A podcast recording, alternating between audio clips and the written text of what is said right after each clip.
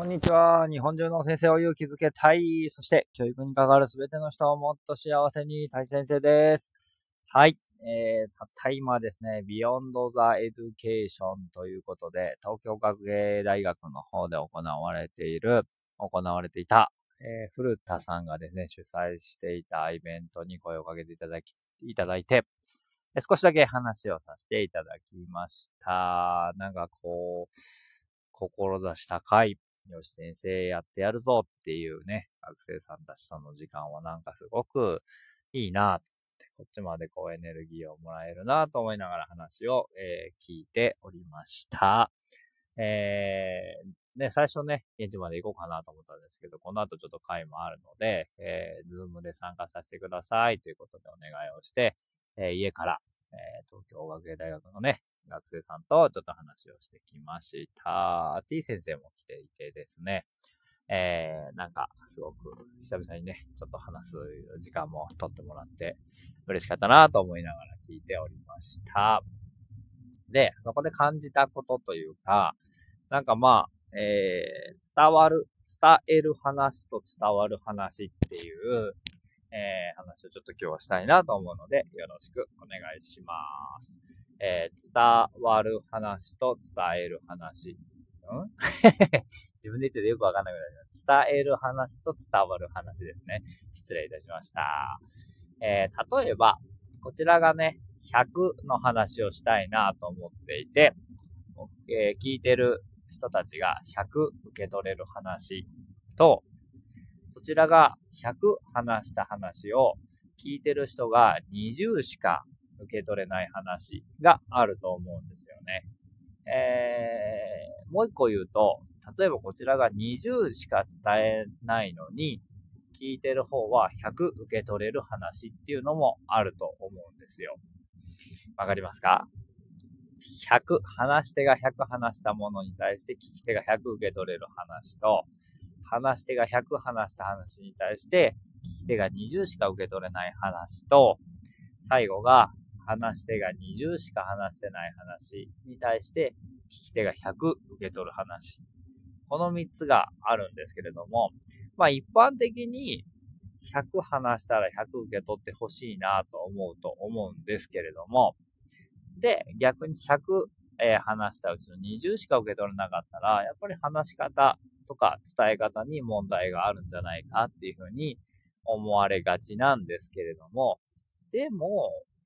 うーん、本当に果たしてそれは悪いことなんだろうか、とか、えー、それがいけないことかなっていうことをちょっとね、考えてほしいなって思うんですけれども、うん。なんか、100話して100伝わる話って、別にしなくてもいい話なのかもしれない。もともと聞き手が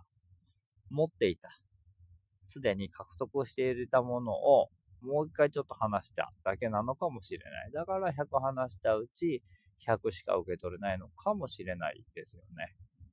で逆に言うと100話したうち20しか受け取れない話っていうのは内容が難しすぎたりとか、あとは、まあ、情報量が多すぎたりとか、相手が聞くモードになっていないのに、話してしまったりとか、まあ一般的にはあの話し手に問題があるよっていうふうに言われるんですけど、でも、もしかしたら、その話がきっかけに、その後、聞く側の、聞き側の聞き手の人が、ぐっと成長するかもしれない。もっとその話がわかるようになりたいって言って学び始めるかもしれない。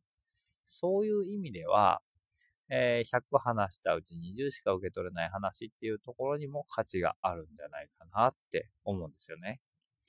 で、僕が思うのは、20話した話のうち100受け取れる話っていうところを目指したいなって実は思っていて、なんていうのかな、こう、すべては語らないんだけれども、その裏側とか、そこに、えー、思いを乗せていたりとか、えー、もっと言うと、その勢いを聞き手の人も受け取って、そのままこう走っていけるような話をしていけると、なんかそこにすごく意味があるんじゃないかなと思うんですよね。こっちが20しか投げてないのに。もっと言うと、えー、聞いてる側からすると、もっとなんかこう、もっと話してくれよと。全然話してないじゃないかって思うような、結構消化不良になるかもしれない。めっちゃ聞く気満々で来てる人に対して20しか投げないもんだから、めっちゃお腹空きますよね。わかりますか？むちゃくちゃお腹空いて寿司屋行ったのに、回転寿司一皿しか食べないみたいな。もう結構たまらんですよね。おいおいおい、頼むよみたいな風になると思うんですよ。でも、そんな話も意外にありなんじゃないのって思ったりもするっていうことですね。うん。わかりますか？えー、それが、えー、今言っていた、えー、20しか投げてないけど100受け取る話。っていうのは、もうお腹がめっちゃ空いてるわけですよ。めっちゃお腹が空いてる時にひょこってちょこっとこう、餌を投げられると、バラバラって食べるじゃないですか。で食べた後、もっと食べたいってなるわけじゃないですか。で、例えば、えー、こう、ググって調べてみたりとか、本屋に行って、それに付随するようなものを、えー、本を買ってみたりとか、そういうことができるっていう話をしていけると、なんか、すごく話し手として価値が高いんじゃないかなっていうふうに今自分は思っていて、そこを目指していけると、なんか、いいなって えー、思っていたりもしますよっていうことでございます。なので、えー、ぜひ、なんかそんなところをね、目指して、そんな風に話していけたらいいかな。で、今日の自分の話はどうだったかな？とか、えー、聞き手の側からね、またフィードバックがもらえると嬉しいなとか、また今日の夜の会があるので、そこでもまたちょっと話をしようかなと思ってるんですけど、なんか、全部話さなくてもよくないみたいな。もったいぶってるわけでもないですし、えー、あえて少なくするわけでもないですけれども、でも、なんかそんなのも個のスタイルとしてはありなんじゃないのかなっていうふうに実は思っていて、えー、います。今日夜ね、えー、自分と秋が、えー、化学反応がどんな風になるのかっていうのをちょっとワクワクしながら、え